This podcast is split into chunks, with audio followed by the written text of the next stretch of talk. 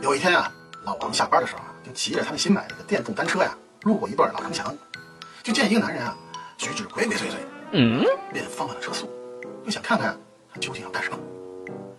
只见呢，那个男人呢，东张西望的环顾四周，然后啊，蹑手蹑脚的走到了那个墙根根底下，打开了一块城墙砖，往里面塞了什么东西。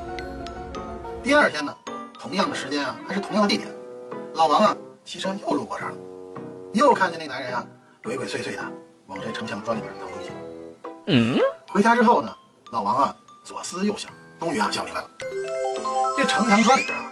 肯定是不法分子窝藏赃款的地方。于是呢，他决定啊，上演一出啊黑吃黑的好戏。第三天呢，等那个神秘男人呢往城墙砖里面藏完东西，转身消失在旁边的空地中的时候，老王啊迫不及待地跳下了他的单车，飞奔就到了城墙根前，迅速地扒开了城墙砖。没想到啊，只有二十块钱，还有一张纸条。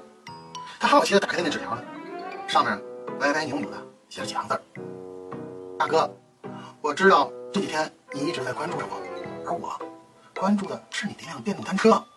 这二十块钱呀，你拿去打车。电动单车啊，我骑走了哈。啊！老王站在瑟瑟秋风中，凌乱了。